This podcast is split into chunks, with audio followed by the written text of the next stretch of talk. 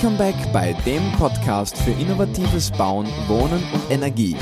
Ich bin Andreas Niesner, euer Rauchfangkehrer und diesmal spreche ich on air mit Roland Livka über die richtige Heizung für jedes Gebäude, ob Heizen mit Holz top oder flop ist und wie wir uns alle den Umstieg auf klimafreundliche Wärme überhaupt leisten können.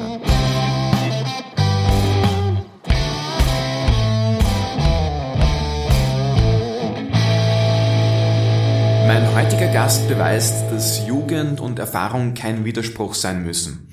Er ist als Energieberaterkollege Geschäftsführer der Synto GmbH und berät Unternehmen bei Energieeffizienzmaßnahmen und Dekarbonisierung, das heißt also beim Ausstieg aus fossilen Energieträgern.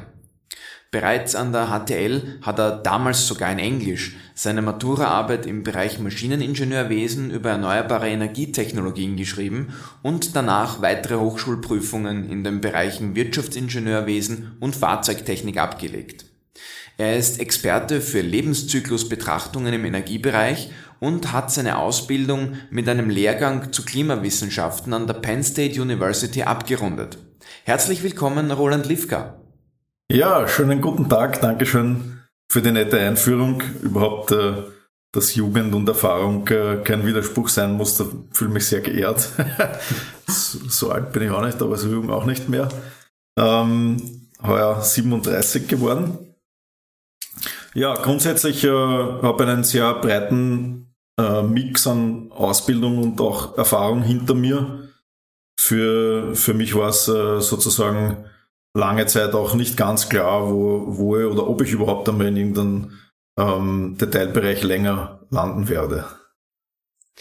Wie bist du dann eigentlich zum Thema Energieberatung gekommen? Du bist ja wie ich Energieberater. Wie wird man das und wozu? Ja, ich glaube, man kann auf die unterschiedlichsten Wege in diese Richtung kommen. Ähm, ich habe äh, auch die Energieberaterausbildung, die du auch genossen hast, hinter mir ähm, nach AGEBA, die A&F-Prüfung, die es gibt. Ähm, das war sozusagen abgerundet noch zu den Grundausbildungen eine Spezialisierung.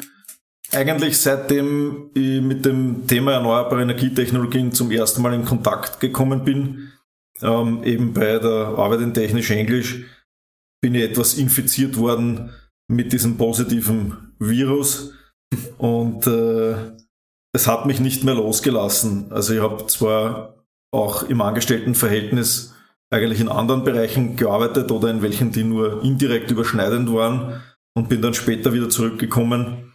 Aber es war etwas, das mich seitdem fasziniert hat, nicht mehr, losgelassen hat und jetzt bin ich doch seit ähm, 2014 selbstständig in dem Bereich und kann mir nicht vorstellen im Moment, dass mir das irgendwann einmal langweilig wird oder, ähm, oder mich so ärgert, dass ich es nicht mehr sehen will. Ähm, der Weg dorthin hat eigentlich geführt über erste Versuche, ich nenne das absichtlich so, weil ein guter Unternehmer muss auch scheitern können. Ähm, in den Jahren 2011 und 2012 muss das gewesen sein, ähm, beim Bau erneuerbarer Energieanlagen. Also es ist nicht alles gescheitert, aber es hat auch nicht alles funktioniert. Ja? Also der ein oder andere kleine Beteiligung beziehungsweise auch der ein oder andere kleine Anlage durchaus gebaut und betreibt sie bis heute. Aber wir haben auch versucht, im Großanlagenbereich Fuß zu fassen. Also wir haben beispielsweise damals, als die Rahmenbedingungen noch sehr schwer waren, über dreieinhalb Megawatt Peak geplant im, im Solartechnikbereich, wo dann circa zwei Wochen vor der Frist zur Einreichung der Förderung die Tarife gekürzt wurden und zwar signifikant irgendwo im Bereich 20, 30 Prozent und die maximale Anlagengröße ist ähm, auch reduziert worden von 500 Kilowatt Peak damals auf 250. Damit waren über drei Monate Planungszeit ähm, in der Mülltonne überspitzt ausgedrückt. Natürlich nimmt man immer was mit und lernt was daraus. Aber das war sozusagen ein Projekt, was dann nicht aufgegangen ist. Jegliche Pachtzahlungen und sonstige Verträge, die man sich natürlich ausmacht, ähm, sind dann nicht mehr kostendeckend. Niemand rechnet mit einer Marge von 30 Prozent oder so. Sprich, das war dann einfach in der Kürze der Zeit nicht mehr möglich umzuplanen und ist damit gestorben. Ähm, auch im, im Winderanlagenbereich haben wir ein bisschen Österreich kennengelernt von einer Seite, von der wir sie nicht unbedingt kennenlernen wollten. Ähm, ja, wie man halt, äh, man erkennt dann Vorteile natürlich, wenn, wenn äh, gewisse äh, Besitztümer über Jahrhunderte dazu führen, dass halt äh, es eher zu groß an äh, Anlagen bzw. Großparks äh, kommt, äh, als zu dem einen oder anderen kleinen Park, der vielleicht technisch trotzdem sinnvoll wäre und, und wirtschaftlich. Ähm, das heißt, wir haben sowohl negative als auch positive Erfahrungen gesammelt. Und ich bin irgendwann einmal in den Bereich Consulting dann gerutscht, weil ich mir gedacht habe, ich habe viel durchgerechnet, ich habe bis in die Nacht rein Konzepte gerechnet, einfach aus Interesse heraus und bin dann schon von Freunden und Familie darauf hingewiesen worden, ich möge doch was aus dem Ganzen machen. Und habe dann eben inklusive dem Ausbildungshintergrund mich dazu entschlossen zu sagen, okay, diesen, diesen Mehrwert, den ich da ähm, herauszurechnen, ähm, ähm, ähm, wie soll ich sagen, äh, den ich herausrechnen kann, ähm, den könnte ich eigentlich anbieten in, in Form des meiner Meinung nach besten Ergebnisses, das ich kreieren kann für Kundinnen. Und so ist es eigentlich dann in dem Bereich der Beratung und der Konzeptionierung ähm, gekommen, beziehungsweise hat sich dahin entwickelt. Du hast gerade jetzt ein bisschen Österreich und seine Bürokratie angesprochen. Da läuft ja vieles auch nicht so effizient, wie wir uns das gerne vorstellen würden. Das Wort effizient kommt uns aber auch im Bereich der Energiewende unter. Was bedeutet für dich Energieeffizienz? Ja, also Energieeffizienz beschreibt im Wesentlichen ein Verhältnis von, von Output zu, zu Input, also wie, wie effizient sind Dienstleistungen, Waren oder in dem Fall Energieertrag ähm, zur zugeführten Energie. Und wo, woraus man sich am besten ein Bild, glaube ich, machen kann, ist, indem man sagt, man nimmt ein gewisses Zielniveau her, das will man unbedingt erreichen. Als Beispiel vielleicht Temperatur. Also wir setzen heute relativ ineffizient hochtemperiert hier ähm, zu unserem Podcast, damit wir uns halt wohlfühlen. Ähm, und haben jetzt denke ca. 22,5 Grad da. Andere schaffen es vielleicht bei weniger Temperatur, sich wohlzufühlen. Das heißt, wir wollen dieses Zielniveau erreichen. Wie kann ich jetzt Energieeffizienz beschreiben? Ich kann sagen, ich hatte früher eine, eine Heizung, die war alt und hat wesentlich mehr Energie verbraucht, Endenergie verbraucht, um die gleiche Temperatur zu gewährleisten wie die neue Heizung, die jetzt drinnen ist. Das heißt, ich leide nicht, ich muss nicht, um Energie einzusparen, die Temperatur absenken, sondern ich setze einfach effizientere Technologie ein. Das ist ein Beispiel für Energieeffizienz. Und Energieeffizienz, das soll man aber jetzt nicht verwechseln mit Energiesparen. Das ist ja wieder was anderes. Ja, also dieser Begriff ist meiner Meinung nach sehr negativ behaftet, weil wenn man Energiesparen ausspricht, dann assoziiert ein Großteil der Menschen, zumindest bekomme ich das Feedback im Privat- und auch Betriebsbereich, ähm, diese Vorgänge mit Verzicht. Und Verzicht ist grundsätzlich sehr negativ besetzt. Wir können eigentlich auch, also um zu beschreiben, was auch Energieeffizienz können kann, wir können auch ein höheres oder ein besseres Niveau gewährleisten unter niedrigeren Energieeinsatz. Das wäre meiner Meinung nach teilweise überhaupt dann ähm, das Optimum, wenn ich da an den Bereich Lichttechnik beispielsweise denke, wo ja auch die Norm gewisse Niveaus vorschreibt und wo man über die Zeit eigentlich auch bessere Niveaus ähm, zu erreichen versucht hat und das auch schafft. Ähm, wenn ich jetzt dann eine alte Technologie einsetze, dann habe ich mit der teilweise sowohl weniger Licht, also geringeres Beleuchtungsniveau, äh, weniger Beleuchtungsstärke ähm, und habe sozusagen trotzdem mehr Energieverbrauch. Und mit einer neuen Technik schaffe ich ein besseres Niveau. Also ich habe dann in dem Fall halt äh, in Lumen pro Watt gemessen, die, die Effizienz, wie viel Licht kriege ich pro Leistung, ähm, erziele ich dann einen, einen wesentlich äh, höheren Wert. Also ich kriege wesentlich mehr Licht für wesentlich weniger Leistung, die angeschlossen ist. Und das, das muss man kommunizieren, meiner Meinung nach. Ähm, man muss wirklich da oder man sollte wirklich da die, die positiven Effekte kommunizieren und, und sich nicht zu sehr auf negativ behaftete Wörter fokussieren, weil wenn man transportiert, dass es einen Mehrwert geben kann, dann sind die Leute auch aufgeschlossen dafür und sie suchen richtig nach der Lösung oder lassen die von uns zum Beispiel für sie suchen und, und berechnen zum Beispiel ein Lichtkonzept. Ja. Ja, mit der Kommunikation, also besonders der verbalen, steht und fällt bei uns Menschen ja eigentlich fast alles.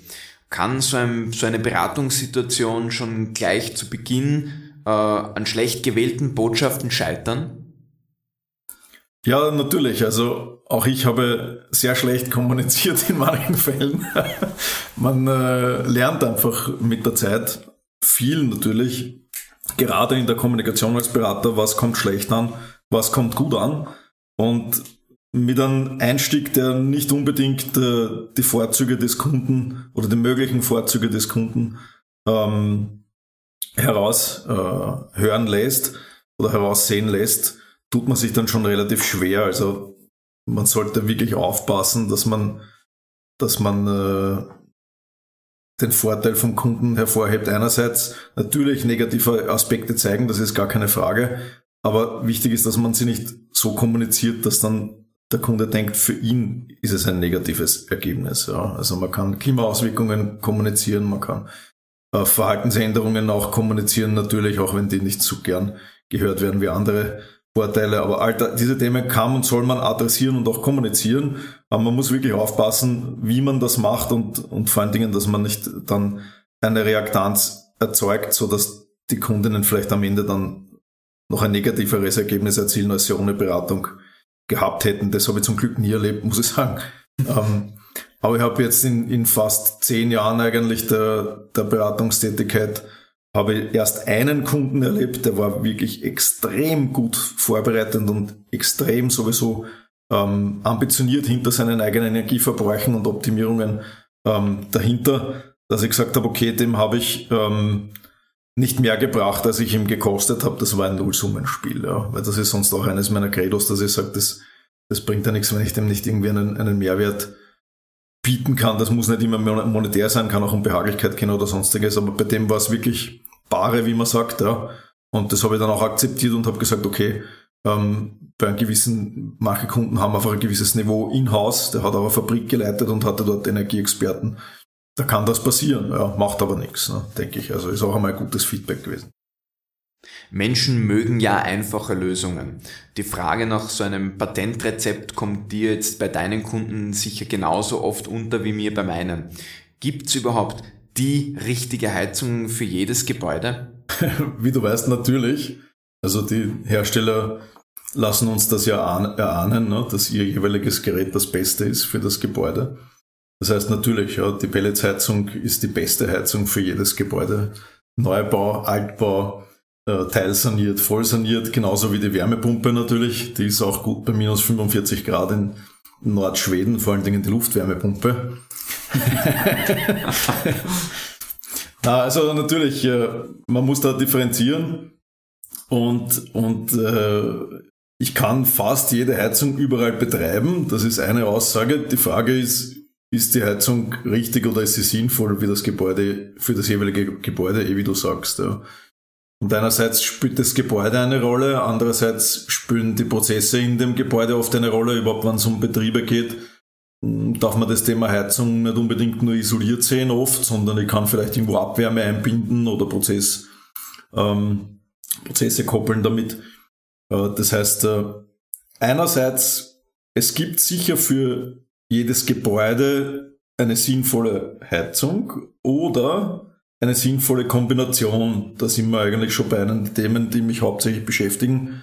Die Frage ist nicht oft, welches System ist das Beste, sondern die Frage ist oft, welche Systemkombination ist die beste. Und die beste ist nicht unabhängig vom Kunden auch. Also wenn wir Analysen machen, dann rechne ich auch nach Vorgaben der Kundinnen. Das kann sein eine Anforderung an Amortisationszeiten, das, Zeiten, das kann sein eine Anforderungen an Emissionen, das kann sein ähm, eine Anforderung an einen gewissen Autarkiegrad, den vielleicht jemand erzielen möchte. Das heißt, Gebäude, Mensch, Prozess, ähm, finanzielle Rahmenbedingungen, äh, viele Parameter führen zur besten Lösung oder zur sinnvollsten Lösung für ein Gebäude beziehungsweise den Verbund an Gebäude, Kunde, Prozess oder auch gewisse Systemkombinationen, also auch hybride Systeme sind immer wieder ähm, sinnvoll, wie sich zeigt. Ja, jetzt entscheiden ja viele nicht nur nach technischen oder finanziellen Überlegungen. Wie sehr würdest du sagen, spielen persönliche Vorlieben vielleicht eine noch größere Rolle, insbesondere bei der Heizungswahl? Das ist eine sehr, sehr gute Frage, weil natürlich ist das Ganze nicht immer nur trocken zu betrachten. Es gibt zwar einen großen Kunde, Kundenkreis, also gerade im Bereich äh, betrieblicher Anlagen, wo das Ganze wirklich technisch wirtschaftlich sehr trocken ähm, gerechnet werden soll und auch die Entscheidungen so fallen. Aber gerade im Privatbereich natürlich ist die Frage auch, äh, habe ich beispielsweise einen Grund- oder Kachelofen zur Behaglichkeit oder irgendeinen Einzelofen noch, der mir aufgrund des Flammbildes gefällt oder wegen der Atmosphäre. Ja. Ähm, da spielt die Emotion eine große Rolle. Aber teilweise auch bei den Endgeräten. Also ich erlebe immer wieder, ob sich Kundinnen dann ähm, ein No-Name-Gerät kaufen, das im Regelfall natürlich auch etwas weniger effizient ist, aber oft auch wesentlich günstiger, also nicht unbedingt amortisiert sich die Effizienz dann über den höheren Preis, sehr oft schon, aber nicht immer. Also viele haben ganz einfach, so wie sie gern eine Automarke haben, die bekannt ist, dann auch einen Kessel oder einen Kesselhersteller, auf den sie zurückgreifen für die neue Heizung, die entweder namhaft ist oder einfach äh, teilweise auch optisch schöner ist. Also das kann durchaus, Emotion kann durchaus eine Rolle spielen. Und was ich ganz lustig gefunden habe, wir haben mal einen sehr alten Kunden gehabt, ja, für dessen Gebäude eigentlich eine Wärmepumpe ideal geeignet gewesen wäre. Nur das war nicht zu machen, dass er die Wärmepumpe nimmt, weil er gesagt hat, wann irgendwo Wärme erzeugt werden soll, dann muss was brennen. Also das war einfach so in seinem Kopf drinnen, teilweise natürlich auch aus, aus Kriegs- und Nachkriegszeiten, mhm. dass, dass man inklusive der gesamten Familie und einem zweiten Techniker ihm das hat nicht klar machen können, dass, also dass man keine Flamme braucht, damit es warm wird, nicht unbedingt. Ja. Und im Endeffekt hat er ein kombiniertes System doch dann bekommen, also er hat schon eine Wärmepumpe am Laufen, aber hat halt auch noch einen Festbrennstoffkessel drinnen, damit er sich der Flamme freut. Und und ja, hat jetzt eigentlich aufgrund der Emotionen ein hybrides System erhalten, interessanterweise. Ja. Das ist gut, ja. Äh, Roland, wir wissen ja, Heizungen haben einen großen Einfluss auf unseren Energieverbrauch, aber sie haben auch einen Pferdefuß. Sie sind jetzt im Gegensatz zum Beispiel zum Auto einfach nicht sexy. Das Auto steht schön geputzt als Statussymbol in der Einfahrt, während die Heizung im Keller oder im Abstellraum geradezu vergessen wird. Unser Hauptziel beim Heizen ist es ja, von Öl und Gas wegzukommen. Und so ein Anlagentausch ist ja mitunter eine sehr große Investition. Kann sich jetzt überhaupt jede und jeder so einen Heizungstausch einfach so leisten? Also direkt muss man die Frage, äh, grundsätzlich muss man sicher differenziert äh, beantworten, aber direkt kann man ehrlicherweise sagen, nein, kann sich von heute auf morgen nicht jeder leisten. Mhm. Ähm, ist eigentlich auch denke ich, für den Großteil der Menschen ein Kraftakt, weil ein neues Heizsystem kostet wirklich einfach äh, einen Haufen Geld, muss man sagen, ja. Wenn man das irgendwo in Urlaubsäquivalenten rechnet oder so und eine kleine Familie heranzieht, die vielleicht jung ist und nicht zwei Topverdiener hat, wir wissen auch, was Immobilienpreise heute vom Niveau her können und so weiter, dann ist das schon ein, ein einschneidender ähm, Investitionsakt, der da vor einem steht.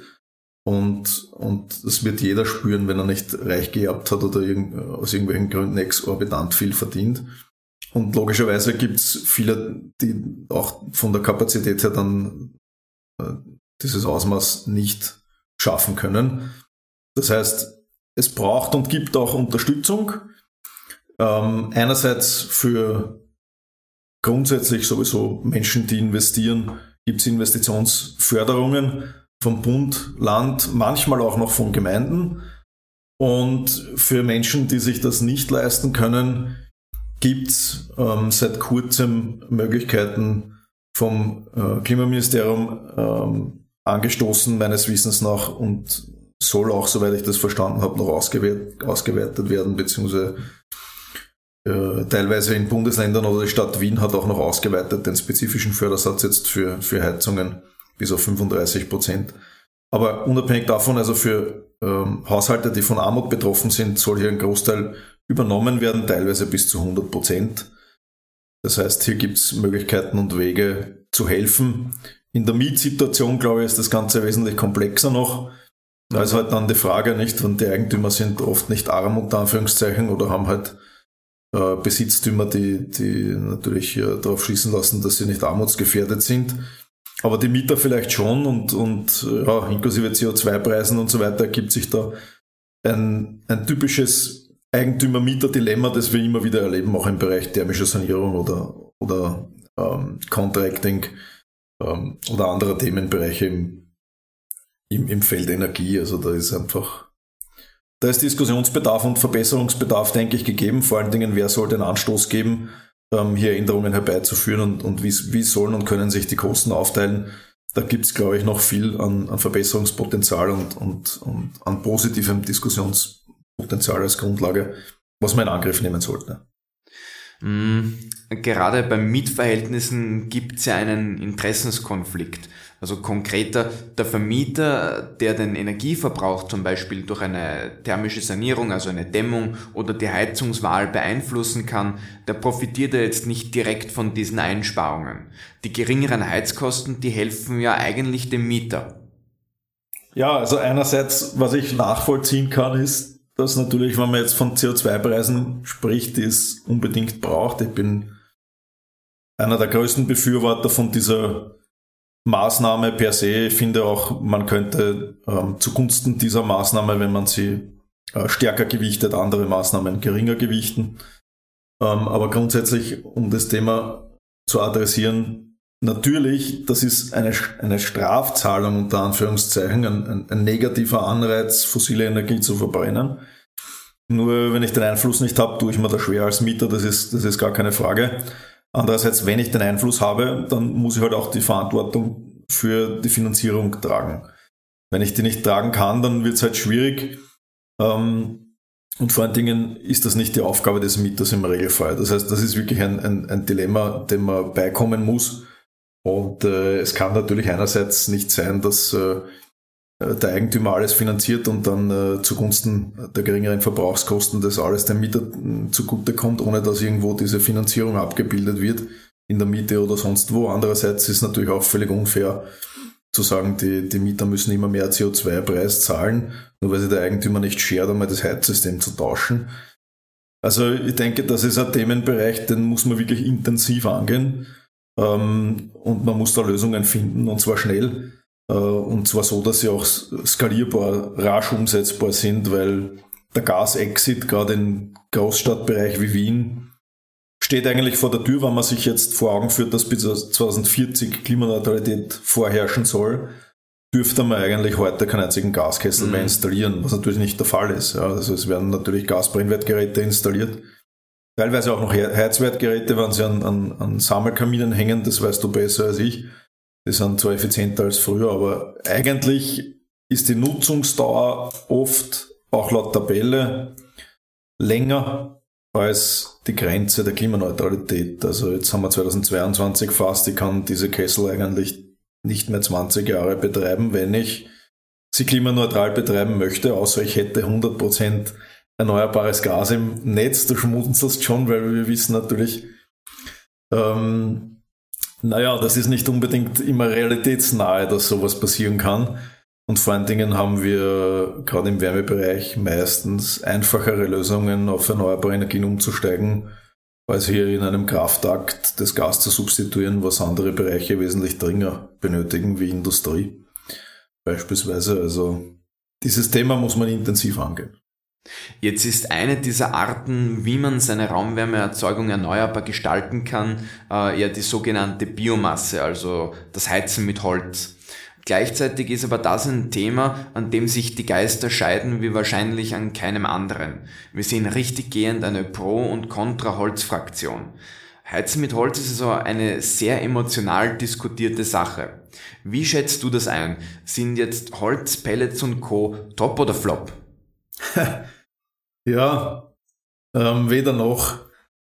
Aber, aber natürlich, ähnlich wie bei der Frage, gibt es die beste Heizung für jedes Gebäude oder, oder, oder einen Heizungstyp, der dann super ist für alle Gebäude. Äh, genauso wenig kann man da halt sagen, eher top oder eher flop. Oder wenn man den Herstellern glaubt, dann kann man natürlich rein nur manchen Herstellern glaubt, kann man natürlich sagen, natürlich ist es super für, für jede Anwendung. Aber na, also ich denke, das Thema Biomasse wird wie viele andere Themen auch zu Recht ähm, kritisch hinterfragt. Ich hinterfrage das auch sehr kritisch. Ähm, aber man muss ehrlich kritisch dabei sein. Und wenn man das ist, dann kommt man einfach drauf, dass es schon äh, Anwendungsfälle gibt, für die es sehr sinnvoll ist und man kommt darauf, dass es Anwendungsfälle gibt, wo es zwar möglich ist, es anzuwenden, aber nicht unbedingt sinnvoll ist. Was meine ich jetzt damit?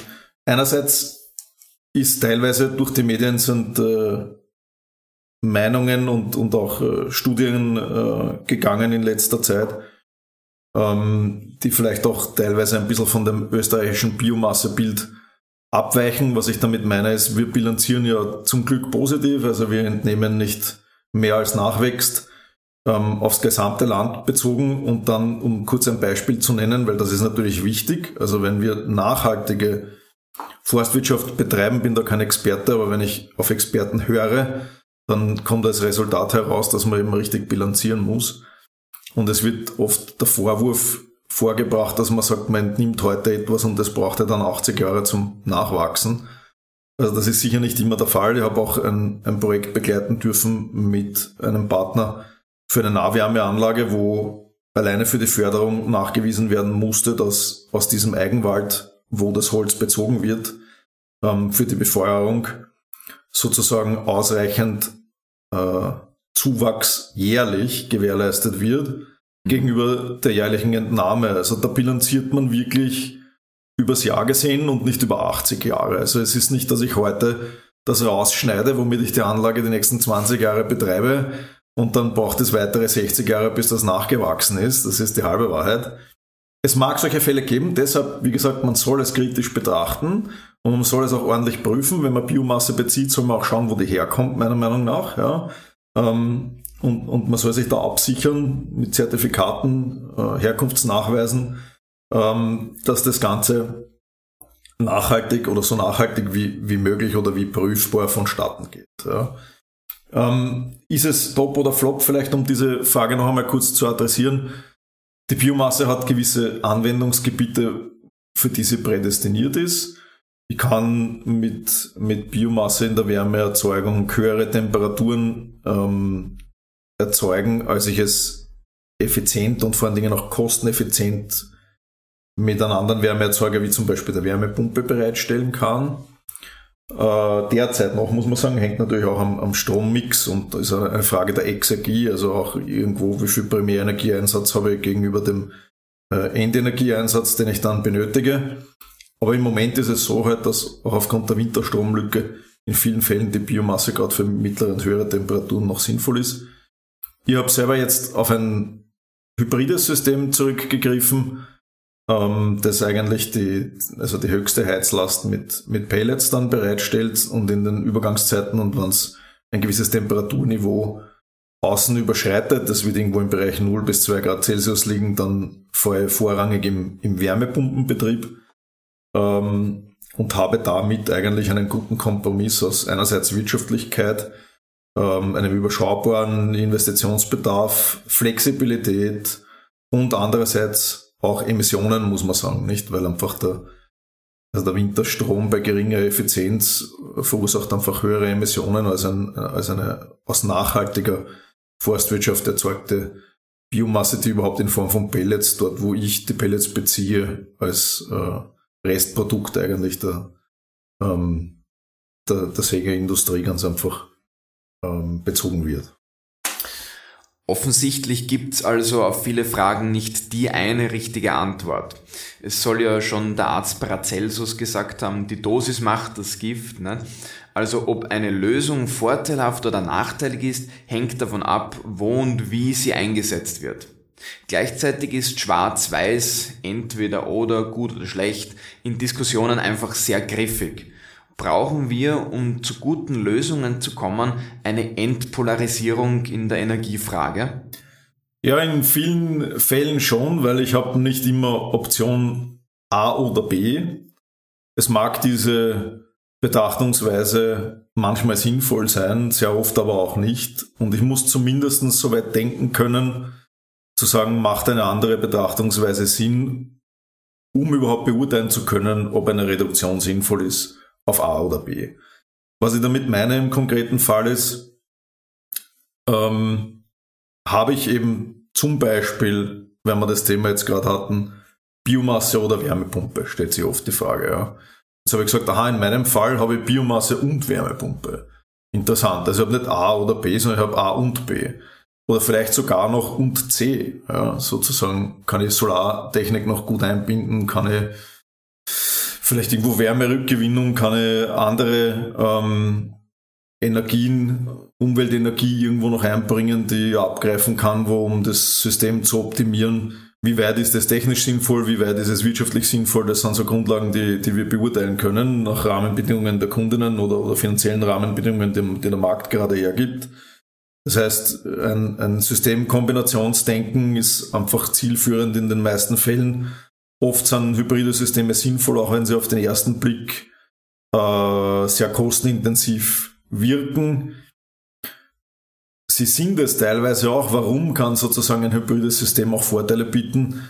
Das vielleicht äh, kurz skizziert. Einerseits äh, natürlich, je mehr Verbrauch da ist, desto weniger fährt irgendwo äh, die Investition in, ins Gewicht. Das heißt, gerade im betrieblichen Bereich sind immer wieder hybride Systeme sehr, sehr dienlich ja. dem Zweck. Und andererseits kann es aber auch an der Anwendung liegen, wenn ich jetzt mein kleines Privatbeispiel hernehme, warum, obwohl ich einen kleinen privaten Wärmeerzeuger habe, warum können auch zwei Wärmeerzeuger Sinn machen? Ja, das ist ganz einfach, weil der zweite Wärmeerzeuger kann auch Kälte bereitstellen. Und äh, ich habe heute damit den Sommerfall gut abgedeckt. Mit einer monovalenten Wärmepumpe, die habe ich auch damals gegengerechnet, hätte einerseits halt unter einer geringeren Effizienz die höheren Temperaturen, die hier erforderlich sind, abdecken können. Es ist thermisch teilsaniert, noch weiter aufzuwerten, wäre wirtschaftlich auch nicht sinnvoll gewesen. Und ich hätte aber im Kühlfall dann das Thema gehabt, dass ich gesagt hätte, entweder gehe ich über die Fläche und kühle, dann steigt bei mir aber die relative Luftfeuchte drinnen, was im, Wienerwaldbereich sowieso schon relativ hoch ist. Das heißt, dann habe ich es vielleicht angenehm kühl, aber trotzdem schwül, weil ich irgendwo 90% relative Luftfeuchte habe und der Schweiß steht dann trotzdem auf der Haut und kann nicht ähm, verdampfen. Also es spielen da ganz, ganz viele verschiedene Parameter mit. Hätte dann ein extra Lüftungskonzept wieder gebraucht im, im, im alten Haus und wäre in Summe dann halt irgendwo auch finanziell in exorbitante Höhen geschritten. Ähm, also die Frage ist immer, die sich oft stellt bei der Anwendung, welches Zielniveau will ich erreichen? Meistens, du kennst das Behaglichkeitsdiagramm, wenn ich das den Leuten zeige, sagen sie, das will ich. Ne? Also ich will da in einem behaglichen Niveau sein. Einerseits von, äh, also als Funktion aus äh, Raumlufttemperatur und relativer Luftfeuchte und andererseits auch, das ist eine Frage der Differenz aus Raumlufttemperatur und Oberflächentemperaturen. Mhm. Ähm, ist es unbehaglich, weil der Waldbau schon so viel Wärme über die Wände verliert oder nicht? Das wollen die meisten und dann ist die Frage, wie kann ich das erreichen und wie kann ich es kosten- und energieeffizient und, und, und technisch so einfach wie möglich natürlich erreichen. Ja. Also das äh, integrierte Energiesysteme sagt man auch nicht. Also wir, wir gehen einfach in den Bereich jetzt langsam, dass wir nicht mehr alles auftrennen, dafür ein Treibstoff äh, für jenes, hier Strom für, für das, sondern wir, wir gehen langsam in den Bereich, dass wir alles kombinieren. Also wir, wir verzahnen eigentlich das ganze Energiesystem je mehr Strom basiert vonstatten geht, was in Zukunft stark zunimmt und auch zunehmen sollte aus Effizienzgründen, desto stärker wird das Ganze, desto mehr ist Systemdenken, ganz einfach ganzheitliches Systemdenken gefragt. Gerade hast du angesprochen, dass man mit Wärmepumpen auch kühlen kann. Wir spüren ja die Erdehitzung klarerweise am deutlichsten im Sommer und jeder, der in einer Stadt oder in der Nähe wohnt, der weiß, dass gerade die zu richtigen Hitzeinseln werden, nicht selten mit Temperaturen von bis zu 25 Grad auch in der Nacht. Neben dem Heizen äh, ist also das Kühlen ein immer größerer Teil des Energieverbrauchs und das wird auch in Zukunft immer mehr werden. Werden wir jetzt bald alle eine Klimaanlage brauchen? naja, das kommt äh, auf viele Parameter natürlich an. Ähm, einerseits einmal technisch ist die Klimaanlage sicher nicht die äh, einzige Lösung, die für ein angenehmes Behaglichkeitsniveau sorgen kann. Und andererseits ist es eine Frage, also überhaupt ursprünglich würde ich jetzt einmal sagen, an der Wurzel ist es auch eine, eine Frage des Standortes. Ne? Also wer Standorte einfach haben, die auch in Zukunft äh, mit weniger Temperaturspitzen weniger Kühlbedarf induzieren. Also ich habe ja irgendwo so 6, 7 Grad Celsius Temperaturdifferenz je 1000 Höhenmeter. Also gerade in Österreich wird es einfach viele Standorte geben, die auch über mittel- und langfristig nicht unbedingt ähm, Kältelösungen erfordern, Raumkältelösungen erfordern. Dann ist es eine Frage der Gebäudequalität natürlich, auch mit Standortbezug natürlich wieder, aber die Frage ist einmal grundsätzlich, wie viel außeninduzierten Kühlbedarf habe ich überhaupt? Das kennst du aus dem Energieausweis. Und das kann man natürlich und sollte man natürlich maximal ähm, soweit sinnvoll optimieren durch Beschattung, durch bessere Dämmung, durch ähm, viele verschiedene Parameter, die diesen Wert nach unten treiben können, um dann, das ist wieder Thema Energieeffizienz, den Restbedarf eigentlich wiederum so effizient abdecken zu können wie möglich. Also an vielen Standorten wird ein Restbedarf bleiben, den wir vielfach leider auch durch Klimaaggregate decken können müssen, weil ich ganz einfach nicht überall die Möglichkeit habe, Alternativen zu nutzen. Da komme ich gleich dann noch kurz dazu. Aber das Ziel muss sein, dass man das Niveau so gering wie möglich hält. Dann habe ich auch wenig Abwärme in dem Bereich oder, oder, oder sich verstärkende Wärmeinseln, die natürlich Klimaanlagen geben, auch Abwärme dann draußen ab, ähm, entstehen können. Und damit denke ich, kann man diesem Problem sehr, sehr gut Herr werden oder Frau werden, Entschuldige in der heutigen Zeit. ähm, jedenfalls ist das nicht, sicher nicht die einzige Lösung, sondern es gibt da die Möglichkeit, äh, über Lüftungskonzepte, intelligente Lüftungskonzepte an manchen Standorten einfach dann, also nach Bypass oder Lüftungsanlagen oder natürlich intelligente Fensterlüftung, das Niveau ohne Klimatisierung runterzukriegen. Und dann, wenn ich sozusagen eine äh, maschinelle Kälte einbringen muss, weil es sonst nicht mehr abgedeckt werden kann oder das Problem nicht ausreichend adressiert werden kann, dann gibt es auch natürlich abseits der Klimaanlage Möglichkeiten, diese Kälte einzubringen. Wir haben auch Kundinnen, die zum Beispiel mit Erdkälte arbeiten. Da ist dann je Standort, kann das sein, dass das ausreicht, um ins Behaglichkeitsniveau zu kommen. Das heißt, wenn die Umgebung eben wieder, um auf die Luftfeuchtigkeit zurückzukommen, nicht zu feucht ist, dann kann ich die Temperatur senken und trotzdem noch im Behaglichkeitsniveau landen. Beispielsweise eben durch Geothermiebohrungen oder Grabenkollektoren oder Flachkollektoren, also Sohle-Erdwärmesonden ähm, und Kollektoren und oder Kollektoren. Teilweise kann ich ein bisschen Kälte auch äh, natürlich auf niedrigem Niveau, aber wenn ich ein Passivhaus habe, kann ich auch Kälte über Lüftungsanlagen, die ein Erdregister haben zum Beispiel, äh, ein, einbringen, kann teilweise auch die Luft auskondensieren. Und da habe ich jetzt ein bisschen gemixt gedanklich, da komme ich eben zu dem Bereich jetzt auch, den ich noch einmal vorbringen möchte. Wenn also sozusagen das feuchte Niveau in der Umgebung unabhängig der internen Feuchtelast hoch ist. Interne Feuchtelast wäre Kochen, Duschen, Atmen.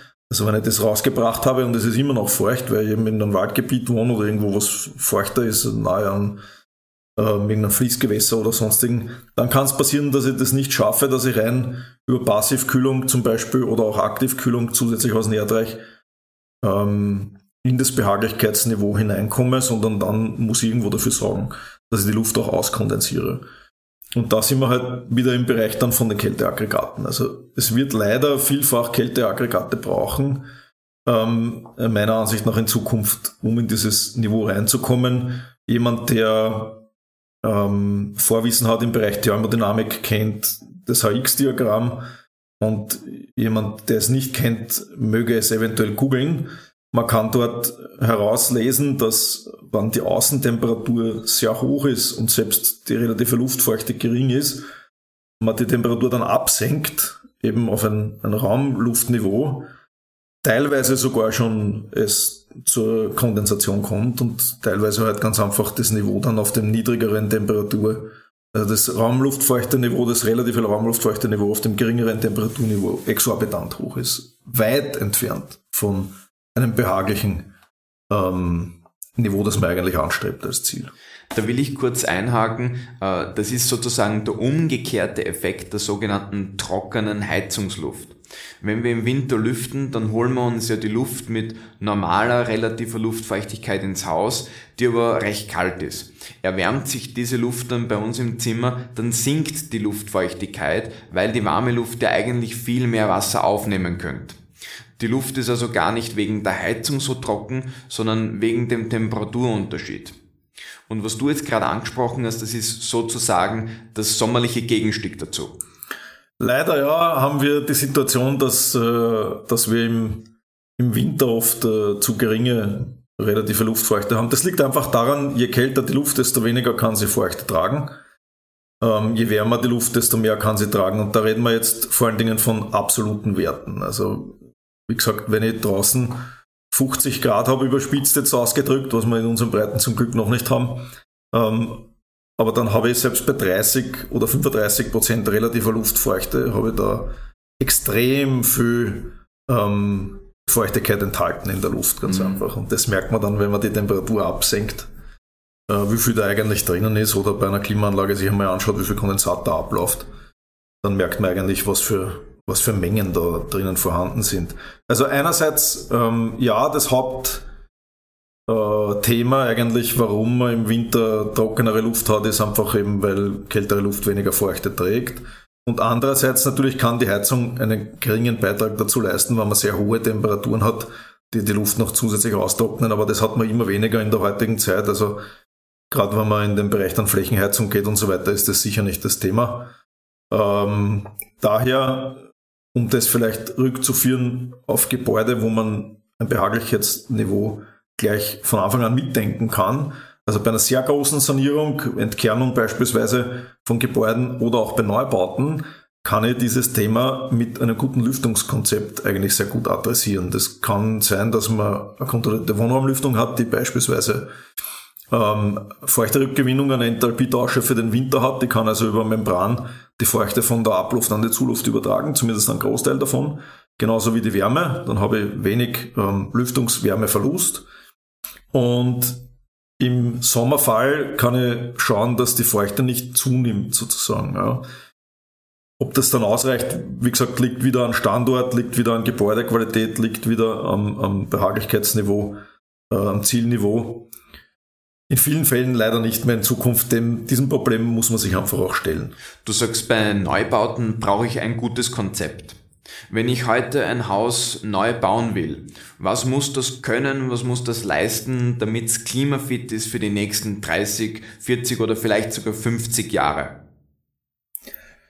Ja, das ist eigentlich eine sehr komplexe Frage und den, die, die werde ich sicher äh, aus meiner Expertise auch nicht vollständig beantworten können, weil natürlich nicht nur das, das Thema Energie und Gebäudequalität, äh, wie wir es gelernt haben oder in der Praxis ähm, adressieren, äh, dafür ausreicht. Aber ich versuche es einmal so weit ähm, aus meiner Perspektive möglich zu bearbeiten und dann vielleicht auch darauf hinzuweisen, wo man andere Expertinnen hinzuziehen sollte.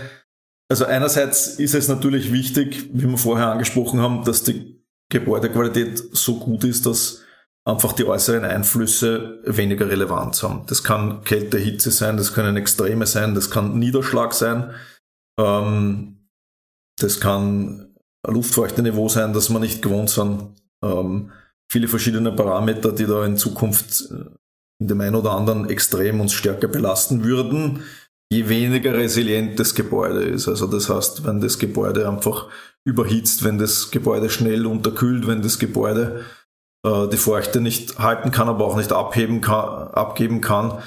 Hm, das kann sein, wenn ich nicht ausreichend Kälte einbringen kann zu Hitzeperioden. Ähm, und es kann natürlich auch sein, einfach mit diesen punktuellen äh, Starkregenereignissen, die wir jetzt haben, dass ich irgendwo es abführen können muss, dass ich vielleicht äh, mehr an Drainagierungen denke oder Dinge, die dann eigentlich gar nicht mehr, mehr so ganz in unseren Bereich hineinfallen, wo ich sage, da kann man eigentlich den einen oder anderen Architekt und oder Baumeister vielleicht auch dazu befragen, der sich mit diesen Klimaeinflüssen beschäftigt hat, einerseits. Und andererseits, was mir noch einfällt, wo wir uns sicher klar abgrenzen, ist ähm, der Bereich der Gebäudebegrünung. Der kann sicher auch hier Positives leisten. Und ich habe natürlich den einen oder anderen Kontakt und oder auch Kooperationspartner und Partnerinnen, mit denen man umfassend Projekte äh, bearbeiten kann, die diese Aspekte auch berücksichtigen. Also ich habe dann Gebäude, äh, Fassaden, Dachbegrünungen äh, beispielsweise und, und, und Konzepte, die in, in diesem Bereich auch der, der Freiraum, der richtigen Freiraumbegrünung ähm, hineingehen. Was meine ich jetzt mit richtig? Mit richtig meine ich halt, dass man wirklich es schafft, in den Freiräumen, die man hat, also Garten, Hofbereiche im Innenstadtbereich, ein Mikroklima zu erzeugen, das einfach, das einfach angenehm ist. Da sind wir jetzt eigentlich schon vom Gebäude weg, fällt mir gerade auf. Die Frage war, was kann das Gebäude leisten? Ja, aber was, das ist fast schon, was kann der, was soll der Standort leisten können, weil vielleicht will man dem Gebäude einmal entfliehen, auch um sich wohl zu fühlen. Mhm. Hoffentlich. Und ja, also das ist sehr komplex und, und einerseits muss man das technisch, ähm, muss man dem technisch gut beikommen und, und andererseits braucht man da sicher auch ähm, Input von ähm, Expertinnen, die, die einfach in, aus dem externen Bereich kommen, irgendwo im, im Bereich eben Grünraumbewirtschaftung, Architektur und, und Bauleistungen, also unabhängig der reinen, der reinen technischen Konzepte. Stichwort technische Konzepte. Du hast jetzt gerade die Winterstromlücke angesprochen. Was können wir uns unter einer Winterstromlücke vorstellen? Naja, wir haben jetzt über, den, über die Wintermonate verteilt, so ganz grob, wenn man das letztens angeschaut, ähm, haben wir so ganz grob um die 50 Prozent erneuerbare Energie im Stromnetz und 50 Prozent, die halt aus fossilen kalorischen Kraftwerken kommen. Und das soll sich ändern. Wir haben ja auch das Ziel 2030 100 Prozent Erneuerbare. Äh, man muss natürlich unterscheiden zwischen äh, so Gleichzeitigkeit und bilanziell. Also bilanziell ist es äh, wesentlich einfacher natürlich als, als Gleichzeitigkeit. Und die Gleichzeitigkeit ist bei der Winterstromlücke ein Thema. Also ich muss irgendwo diese, diese Lücken dann mit äh, verschiedenen erneuerbaren Erzeugungskapazitäten decken einerseits und andererseits sicher auch mit Kapazitäten aus Speichern. Ähm, bis das Ganze geschaffen wird, ist die Rechnung gerade in der Umweltbilanz eben nicht ganz so einfach in der Wärmeerzeugung zu sagen, was ist effizienter und was ist nicht effizienter, weil die Frage ist, betrachte ich die Effizienz nur am Standort, dann habe ich eine gewisse Endenergieeffizienz, die ich erreiche, mhm. oder betrachte ich das Ganze von der Quelle weg und dann ist halt die Frage, ähm, wenn ich Primärenergie irgendwo einsetze und mit 30% Wirkungsgrad verstrome, also dann muss die Wärmepumpe schon sehr effizient sein, nur als Beispiel, um irgendwo das auszugleichen. Ähm, einem, einem fossilen dezentralen Wärmeerzeuger äh, zuvorzukommen. Ja. Ich möchte allerdings jetzt da betonen, ich bin gar nicht dafür, dass man deswegen fossile dezentrale Wärmeerzeuger drin lässt oder nicht tauscht.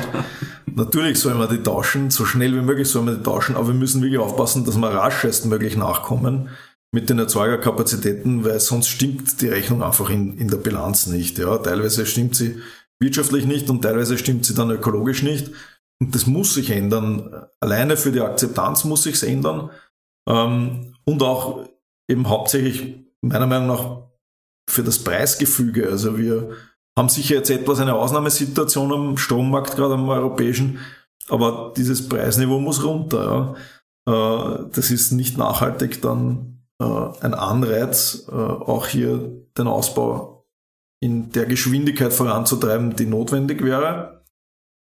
Und äh, ein Thema eben, was wir ganz am Anfang hatten und immer wieder zwischendurch jetzt auch hatten, das Energieeffizienzthema. Das mhm. ist die einzige vielleicht äh, starke Kritik, die ich äußern möchte. Das wird meiner Meinung nach nicht nur national, sondern international viel zu wenig adressiert. Energieeffizienz hat auch eine kleine bis teilweise gar keine Lobby dahinter, weil natürlich nicht zu verbrauchen ist halt von der Attraktivität der Vermarktung bis auf die Dienstleistung sehr überschaubar. Hat aber sehr, sehr oft den höchsten Hebel und auch laut internationalen Energieagentur eines der größten Potenziale, Treibhausgase zu senken. Wir müssen ein größeres Augenmerk auf das Thema Energieeffizienz legen. Ähm, ein Lob auch an der Stelle. Natürlich ändert sich im Moment viel und die Rahmenbedingungen ähm, werden wirklich laufend besser durch die politischen Umstrukturierungen und ein geschaffenes Klimaschutzministerium und äh, viele äh, Programme, die hier auf den Weg gebracht werden, die sich sehr, sehr positiv beginnen schon abzubilden. Das merken auch wir und du merkst es auch an der Nachfrage, mhm. was toll ist. Äh, dennoch einmal noch kurz wiederholt, also damit es wirklich alle im Kopf haben, die das hören, Energieeffizienz ist wirklich Efficiency first, ja, sagt auch die internationale Energieagentur. Damit ist nicht gemeint, dass man das andere nicht parallel machen kann, aber es sollte Top-Priorität haben. Je höher die Energieeffizienz, desto weniger brauche ich vom Rest und auch weniger Erneuerbare zu brauchen, ist ein Vorteil, weil wir brauchen sowieso mehr, als wir zur Verfügung haben im Moment und dann kann ich andere Bereiche damit abdecken, wenn ich sie beispielsweise im Gebäudebereich nicht in der Intensität brauche. Also das Ganze vielleicht noch kurz skizziert, auch als relevanter Kostenparameter. Je höher der Energieeffizienzbereich, zum Beispiel im Wärmebereich, wenn ein Gebäude weniger verbraucht, ich brauche weniger Wärmeabgabesystem, egal ob das dann Heizkörper oder Flächenheizsysteme sind, ich brauche einfach weniger davon, ja, größere Verlegeabstände oder weniger kleinere Heizkörper, was auch immer, weniger Ressourcen. Ähm, einmal schon in der Installation, ich brauche einen kleineren Kessel oder eine kleinere Wärmepumpe, mhm. die diese Wärme bereitstellen muss. Auch die ist günstiger in der Installation. Ich brauche weniger Tiefenmeter, wenn ich eine Tiefenbohrung mache, weil ich muss weniger Leistungen ziehen, den Boden. Auch das kostet weniger, weniger Bohrkosten.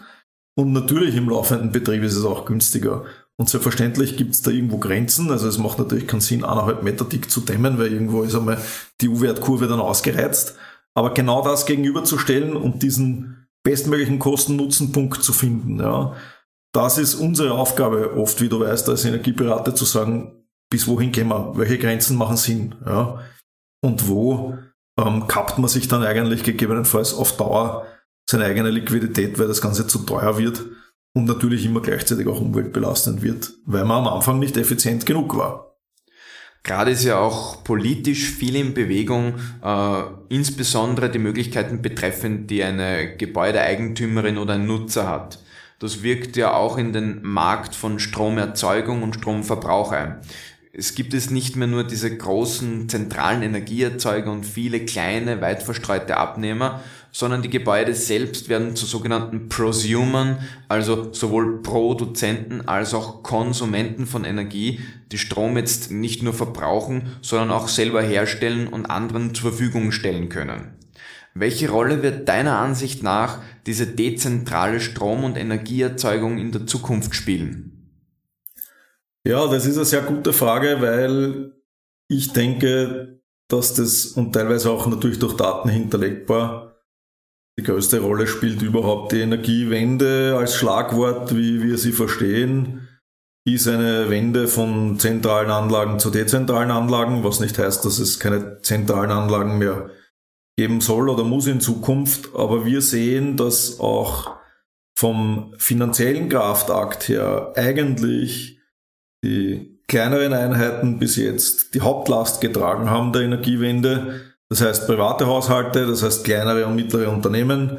Ähm, und die großen Einheiten, die kommen erst so richtig in Gang, wie man merkt, weil sie es einerseits müssen, äh, um nicht ganz den Anschluss zu verpassen. Und andererseits sind wir jetzt natürlich langsam in manchen Themenbereichen in einem Gefüge, wo ähm, die notwendige Förderquote abnimmt und äh, in manchen Ländern und in, bei manchen Anwendungsbereichen, gerade im, im, im, im äh, Thema Photovoltaiktechnik, äh, kommt man da schon äh, an, die, an die notwendige Fördergrenze. Also braucht es überhaupt noch eine Förderung oder nicht.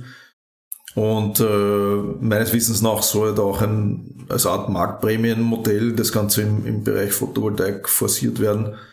Was natürlich sinnvoll ist, wenn wir Strompreise haben, wie wir es jetzt haben, mhm. mit 300, 400 Euro die Megawattstunde. Damit kann man schon ein bisschen was verdienen mit einer Photovoltaikanlage, weil es auch gut ist, weil wenn ich gut verdiene, kann ich mehr Photovoltaikanlagen bauen. So, kurze Zwischenfrage. Ja. Wie viel ist jetzt so eine Megawattstunde wert? Was kann ich alles mit dieser Strommenge anstellen?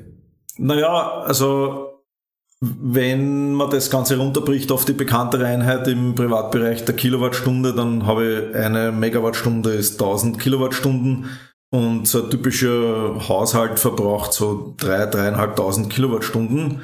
Also nicht ganz ein Drittel eigentlich ist sozusagen schon abgedeckt mit einer Megawattstunde vom Jahresstromverbrauch. Na, also schon eine ganz ordentliche Menge, über die sich dann doch auszahlt zu sprechen. Ja, definitiv. Und vor allen Dingen, wenn man den Preis dazu sieht und weiß, dass das mhm. irgendwo, naja, das war teilweise ein Siebtel oder ein Achtel vor äh, Corona-Krisenniveau, dann sieht man, was sich da aktuell tut. Ja, also wenn man ein hohes Niveau hat, braucht es natürlich keine oder weniger Förderungen.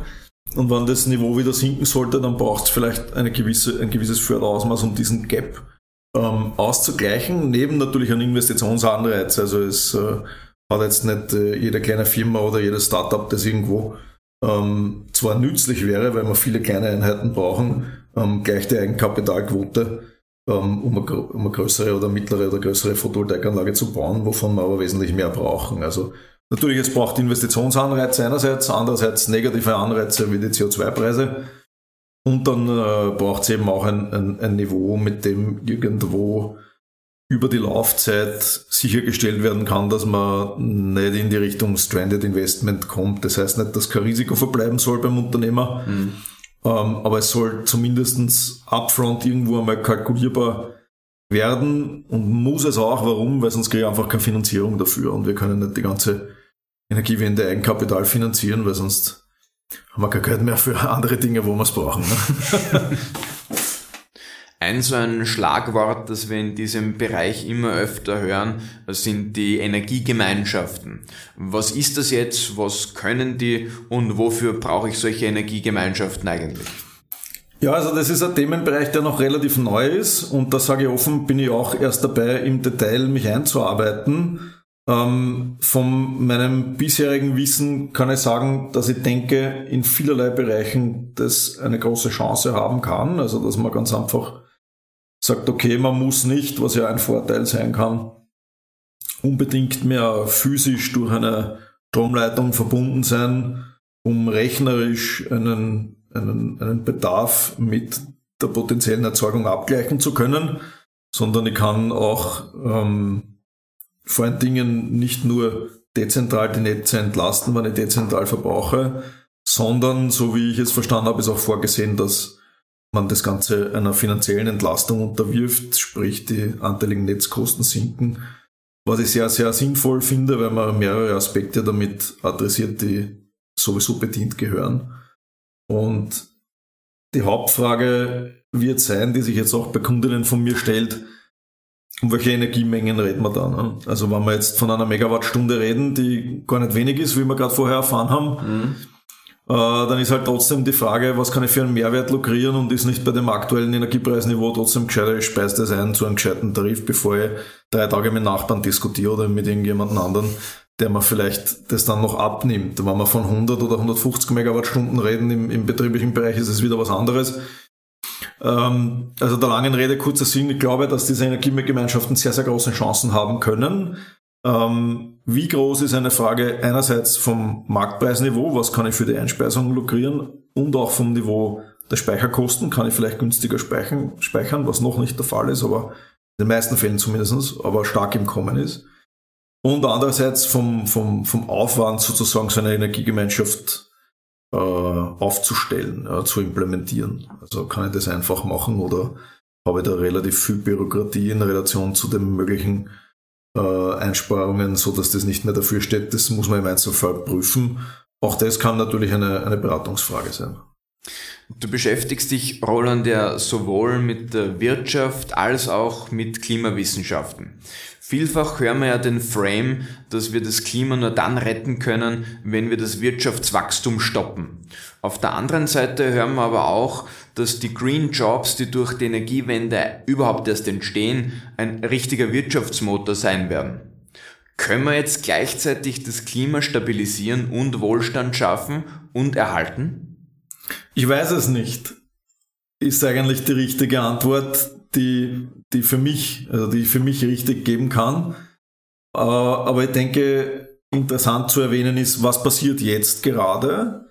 Was sagt auch bis jetzt zumindest ein großer Teil der Wissenschaft? Also es gibt ja die sozioökonomischen Szenarien, SSP-Szenarien und äh, was passiert sozusagen im, in dahingehend in Relation in der Realität.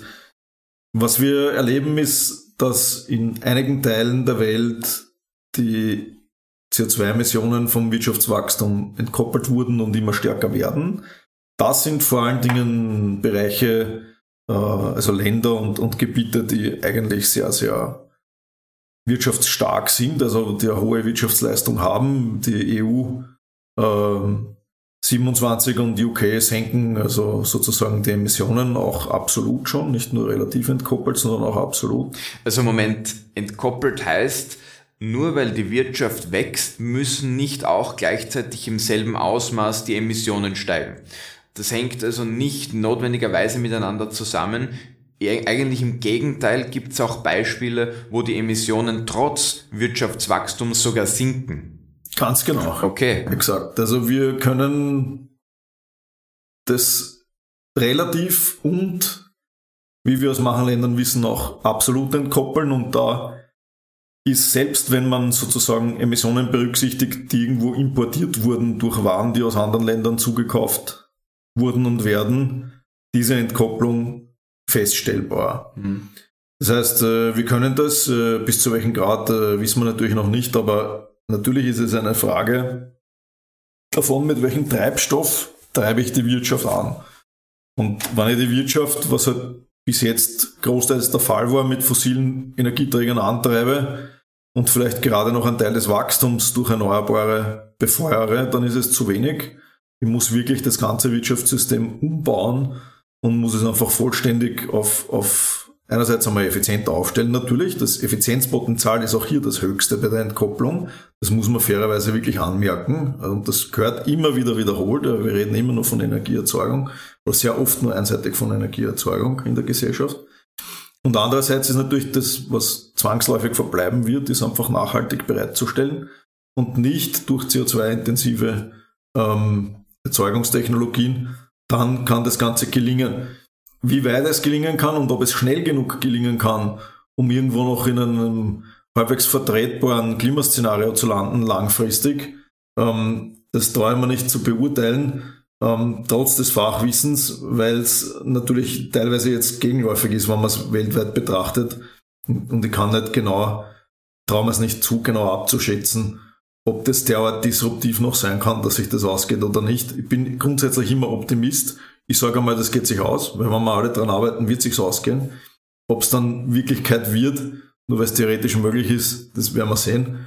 Äh, was sich halt zeigt, ist, dass die Länder, die also sehr geringe Wirtschaftsleistung haben, das eigentlich nicht schaffen. Es erscheint so, als bräuchte man gesellschaftlich ein gewisses Niveau, auch ein Wirtschaftsleistungsniveau, um sich einmal aus diesen äh, aus dieser Schachmattposition fast schon eigentlich, matt ist man nicht, aber aus der Schachposition aus den Handschellen zu befreien, ähm, die in diese Abhängigkeiten geführt haben. Ich denke, dass das rasch besser werden wird, weil es sind ja erneuerbare Energietechnologien teilweise sowieso schon günstiger und wenn man dann neu installiert und die alten Systeme nach der Nutzungsdauer vom Netz gehen, dann wird sich das bessern. Aber da sind wir wieder bei dem, bei dem Gleichzeitigkeitsfaktor und bei dem Zeitdilemma. Die Frage ist, schaffen wir das bis 2040 oder 2050, dass das ausreichend schnell geht?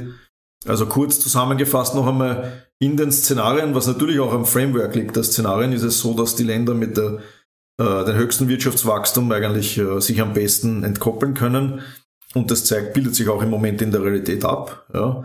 Das heißt aber nicht, dass es der Weisheit letzter Schluss ist. Kann durchaus sein, dass wir ähm, weil das BIP ist ja auch so ein eigener Begriff. Also ich bin jetzt nicht Ökonom, aber BIP alleine ist ja nicht äh, dafür zuständig, ob wir in, also Wohlstand haben oder nicht. Also wenn man irgendwo den Wohlstand halten kann und vielleicht der, der ein oder andere Kennziffer dann, Wirtschaftskennziffer sinkt, vielleicht kann das auch eine Möglichkeit sein. Also das, das traue man nicht endgültig zu beantworten. Wir haben einen gewissen Status quo.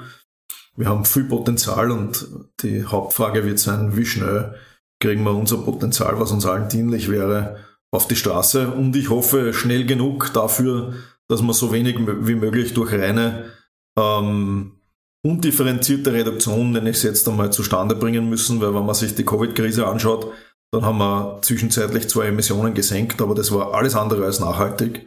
Mhm. Und wir sind schon wieder über Niveau, wo wir vorher waren. Also das alleine kann kann weder der Hauptfaktor sein, noch sollte es meiner Meinung nach der Hauptfaktor sein. Mhm, ja. Wie jeder Beruf, wahrscheinlich sind ja auch wir Berater mitunter mit falschen Erwartungen von Kunden konfrontiert. Mit welchen Erwartungen kommen jetzt Kunden zum Beispiel zu dir, was ein Energieberater tun soll oder was für ein Ergebnis eine Energieberatung haben soll, die du jetzt nicht erfüllen kannst? Ein Beispiel fällt mir dazu relativ rasch ein der Autarkiegedanke steigt in der Gesellschaft. Das kann teilweise sinnvoll sein aus Resilienzgründen oder, oder aus äh, auch Gründen, dass man sich einfach mit einem hohen Anteil erneuerbarer Energieträger dezentral versorgt. Das kann auch wirtschaftlich sein. Aber es existiert vielfach die Meinung, äh, dass man vor allen Dingen bezüglich Gleichzeitigkeit es relativ einfach schafft oder schaffen könnte mit entsprechender Expertise hier übers ganze Jahr hinweg autark zu werden. Das ist vielfach nicht der Fall. Technisch lässt sich fast alles machen, das ist gar keine Frage. Ob das sinnvoll ist, ob das irgendwo wirtschaftlich im Rahmen bleibt, das sind dann die, die Fragestellungen, die, die man adressieren muss und da können wir nicht zaubern. Und da wollen wir auch nicht zaubern. Also das ist ganz einfach, so wie wir die Winterstromlücke haben, haben wir halt auch, wenn oft das Thema Solar für die dezentrale Entsorgung die größte Rolle spielt, da einfach das Thema drinnen, dass wir im Winter am wenigsten runterkriegen, wann der Verbrauch am höchsten ist. Mhm. Und all diese Themen spielen da mit rein.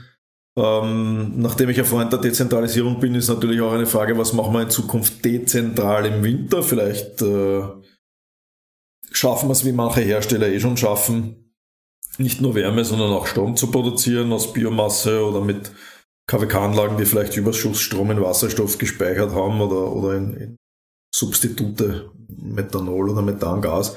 Das wird man alles sehen ähm, und das soll man alles untersuchen. Äh, darauf soll man Wert legen, meiner Meinung nach, da soll man zu Lösungen kommen. Ähm, aber der, da sind Grenzen natürlich einerseits technisch, andererseits muss man den Kundinnen oft ihre eigenen wirtschaftlichen Grenzen aufzeigen, weil, weil das ganz einfach in Relation oft nicht sinnvoll ist, dass man da das letzte Prozent Autarkie gerade noch rausholt für, ich weiß nicht, welche Mehrkosten oder und ökologisch ist es auch nicht zwingend. Ja. Also man kann an einer guten Autarkiequote arbeiten, die wirtschaftlich sinnvoll ist, ökologisch sinnvoll ist. Man muss das Ganze aber nicht übertreiben, außer es ist das höchste Gut, das man an Ort und Stelle umsetzen will. Das ist dann was anderes. Also natürlich gibt es auch Konzepte, die auf den höchsten Autarkiegrad abzielen weil zum Beispiel Resilienz ganz einfach für diesen Betrieb oder den Prozess, der stattfindet oder auch äh, diese, diese, dieses Gebäude, äh, was vorrangig privat, privat genutzt wird, an dem Standort relevant ist. Also das, man darf das den Kundinnen auch nicht absprechen, man muss es mit ihnen besprechen. Sicherlich, ja. Roland, wir haben das eingangs schon einmal erwähnt, du bist ja noch nicht so alt, hast aber schon sehr viel Wissen und Erfahrung gesammelt. Welche Tipps würdest du jetzt dem 14-jährigen Roland aus dem Blickwinkel geben, den du heute hast und was du heute weißt und was du heute kannst? Ja, eigentlich äh, habe ich sicher nicht immer den einfachsten Weg gewählt, denke ich. Ja, ich kann äh, auch wieder, wie soll ich sagen, widerstandsfähig und rebellisch sein, um zu Lösungen zu kommen, die vielleicht nicht alltäglich sind und vielleicht auch nicht gleich leicht duplizierbar sind. Ich würde aber trotzdem wahrscheinlich weitgehend empfehlen, ähnlich vorzugehen, wie ich es gemacht habe, mit ein paar äh, Nuancen an Vereinfachungen, die sicher nicht unangebracht gewesen wären. Man muss manche Dinge, vor allen Dingen, wenn man noch viel jünger ist, nicht unbedingt nur der Rebellion wegen machen. Hm. Aber im Grunde genommen lernt man natürlich aus den Dingen, die noch nicht existieren oder ähm, die man sehr schwer auf den Weg bringt, äh, am meisten. Ja.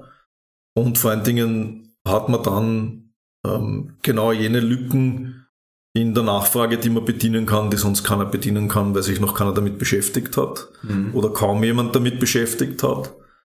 Und äh, einer meiner Schwerpunkte, die ich liebe und wo ich auch nachweislich gut bin, sind funktionale Beziehungen. Also die Frage ist, beschreibe ich eine Situation ähm, technisch, mathematisch und finde Lösungen, die individuell ist und kein Beispiel aus dem Buch und schaffe damit eine gute Lösung, dann, dann ist es ein Themengebiet, was mir zusagt. Und, und da macht es, da macht es, macht es und hat es bezahlt, macht das ja eigentlich ähm, dieses Individualdenken verfolgt habe, seitdem ich sehr jung war, was mich auch hierher geführt hat. Und langsam geraten wir jetzt an einen Punkt auch, wo ich sage, wenn ich eigentlich die Firma jetzt, wo es von der Nachfrage her natürlich besser wird und auch die Rahmenbedingungen besser werden, breiter aufstellen will und äh, mehr Duplizierbarkeitspotenzial abbilden will, was ja auch dienlich ist, ähm, der, der, der Klimaänderungen, dass wir rasch zu Lösungen kommen und, und, und die breit ausrollen, äh, dann habe ich jetzt auch die Basis irgendwo dafür geschaffen, mit verschiedenen Szenarien, die ich einmal individuell durchgearbeitet habe, diese in der Breite auszurollen. Und das möchte ich eigentlich auch machen in Zukunft. Individuell ist jetzt ein Wort, das ich jetzt immer wieder in dem Interview gehört habe. Auch du hast ja für dein Haus eine individuelle Lösung bei der Raumwärmeerzeugung gefunden, nämlich ein Hybridsystem. Bei dir ist es also eben kein Entweder-Oder, sondern ein sowohl als auch geworden. Wieso ist dieses System gerade gekommen und was hast du damit eigentlich ersetzt? Ja, also grundsätzlich, ich bin hier mehr Nutzer als Besitzer, aber das macht ja nichts. Ähm, es ist äh, auf jeden Fall äh, aus, also aus familiären Rahmen, wo ich da die Flächen nutzen darf und natürlich meine Meinung auch wertgeschätzt wird zum Glück und habe auch also ein kleines Homeoffice drinnen, von dem ich äh, stark aus da arbeiten kann. Dahingehend war das sehr wichtig. Warum habe ich getauscht und wie hat es zu dem Hybridsystem geführt? Ähm, einerseits war also begonnen hat es vielleicht, um, um damit anzufangen, begonnen hat eigentlich die erste Aktivität im Privatbereich mit einer kleinen Photovoltaikanlage, weil ich auch irgendwo bei dem Thema ergriffen war der Erzeugung, obwohl ich zu Recht vorher gesagt habe, eigentlich sollte man sich jetzt erst um Effizienz bemühen.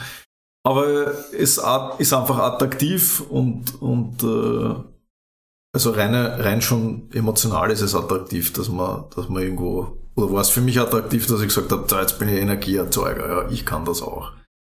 Äh, und vor allen Dingen, ich kann das sauber und ich kann damit, wenn man den Netzstrom betrachtet, kann ich Emissionen substituieren. Ähm, in der Bilanz natürlich schaut das Ganze dann toll aus. Ja. Wirklich ein Geschäft war das nicht, weil die Anlagen waren damals sehr teuer, auch wenn die Förderung nicht schlecht war, aber das, das war noch mehr so, eher so Liebhaberei. Ich habe dann eine zweite mhm. Anlage noch dazu gebaut. In Summe wird es wahrscheinlich irgendwann einmal rechnen. Ähm, aber so sind halt die Beginne oft, muss ich nicht immer gleich alles rechnen. Und dann ist der ein oder andere thermische Verbesserungsmaßnahme dazugekommen. Es war noch ein alter fossiler Wärmeerzeuger da, eben in dem Fall eine Ölheizung. Und dann habe ich schon gesagt, okay, vielleicht einmal zuerst am Verbrauch arbeiten. Dann habe ich gesagt, Fuel Switch, also schauen, dass man die Energieform weitgehend so gut es geht ändert. Das ist ein, ein kleiner Biomasse-Stückholz äh, Raumofen da vorhanden, wo ich gesagt habe, okay, dann kann ich zumindest bis es leistbar wird, das Gesamtsystem umzusteigen, einmal ähm, den Treibstoff unter Anführungszeichen substituieren, so gut es geht. Das habe ich eigentlich die letzten zehn Jahre auch gemacht, circa. Ich habe dann 80, 90 Prozent mit Stückholz geheizt, was viel Arbeit war, aber auch einiges äh, an Kosten eingespart hat, weil das Delta noch relativ groß war, was jetzt langsam schwindet. Bin froh, dass es so war. Das hat einen, einen Teil des Eigenkapitals bereitgestellt für die große Umstellung jetzt. Ähm, und äh, dazu gekommen ist es einfach, weil mir gedacht habe, einerseits muss es sein, früher oder später, wir müssen weg von den fossilen Energieerzeugern. Es war nur mehr eine Frage des Wanns, auch wenn sozusagen es nur mehr geringer Restbedarf war, den ich abgedeckt habe mit, mit fossiler Energien. Trotzdem muss man das 100% irgendwann durchziehen. Und dann war irgendwo der Punkt erreicht von, von wann ist der beste Zeitpunkt gegenüber äh, Kosten-Nutzen. Und das war eben jetzt vor kurzem der Fall, meiner Ansicht nach zumindestens, weil ähm, die Preise steigen einerseits, andererseits äh, ist die Situation mit der Förderquote ganz in Ordnung, finde ich. Äh, also das ist wirklich ein Anreiz, auch äh, diese Investition vorzuziehen, auch wenn es technisch nicht unbedingt notwendig mhm. wäre, weil viele Kesseln laufen einfach wirklich sehr lang und technisch problemfrei. Muss ich fairerweise sagen, auch der Ölkessel war einfach technisch wirklich problemfrei. Und bin froh, dass es mit dem erneuerbaren Erzeuger jetzt auch möglich ist, das eigentlich unter dem gleichen Komfort, mindestens dem gleichen Komfort zu gewährleisten. Eigentlich ist es ein höherer Komfort, es ist akustisch leiser und es birgt äh, auch andere Vorteile ja, somit war einfach äh, also ein guter Zeitpunkt jetzt auszusteigen. Auch die CO2-Preise kommen ab nächsten Jahr und man hat das Thema dann irgendwann einmal vom Tisch. Und ich würde auch empfehlen, eigentlich den, den Leuten, die zuhören, diesen Zeitpunkt jetzt zu nutzen, raschestmöglich auszusteigen aus alten Anlagen.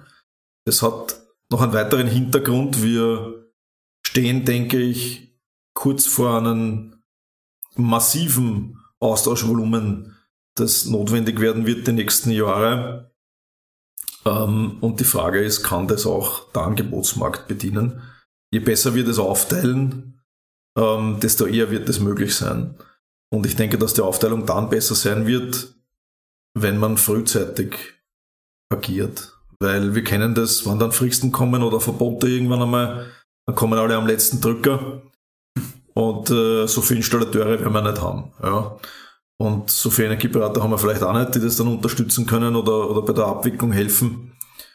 Ähm, vielleicht schon, also ich bin kein Hellseher und bin dafür, dass man das natürlich stark ausweitet und vor allen Dingen das Handwerk wieder attraktiver macht, was zu kurz gekommen ist in letzter Zeit. Aber wir können nicht davon ausgehen, dass wir ausreichend Ressourcen haben. Deshalb sollte man das so gut als möglich aufteilen, meiner Meinung nach, damit wir wirklich diesen Ausstieg aus fossiler Energie schaffen ähm, im Zeitrahmen der Klimaziele.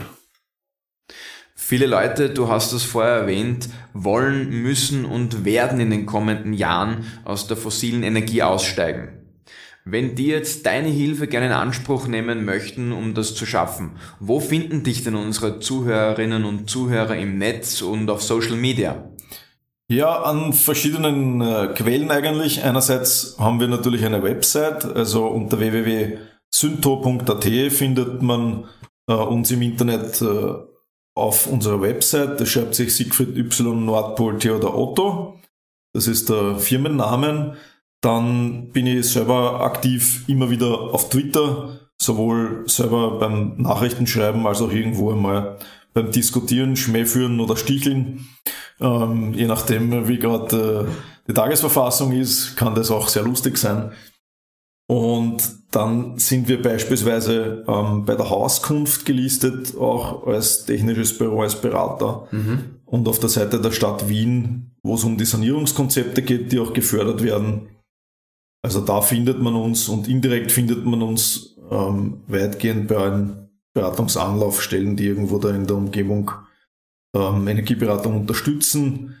Also wir sind in, in diversen Beraterpools gelistet oder auch bei der Austrian Energy Agency als ähm, Energieeffizienzdienstleister nach Energieeffizienzgesetz. Also sowohl haben wir intern über Kollegen die Möglichkeit, größere Firmen zu auditieren, als auch die KMU-Betriebe ähm, entsprechend qualifiziert zu beraten und, und Audits zu machen.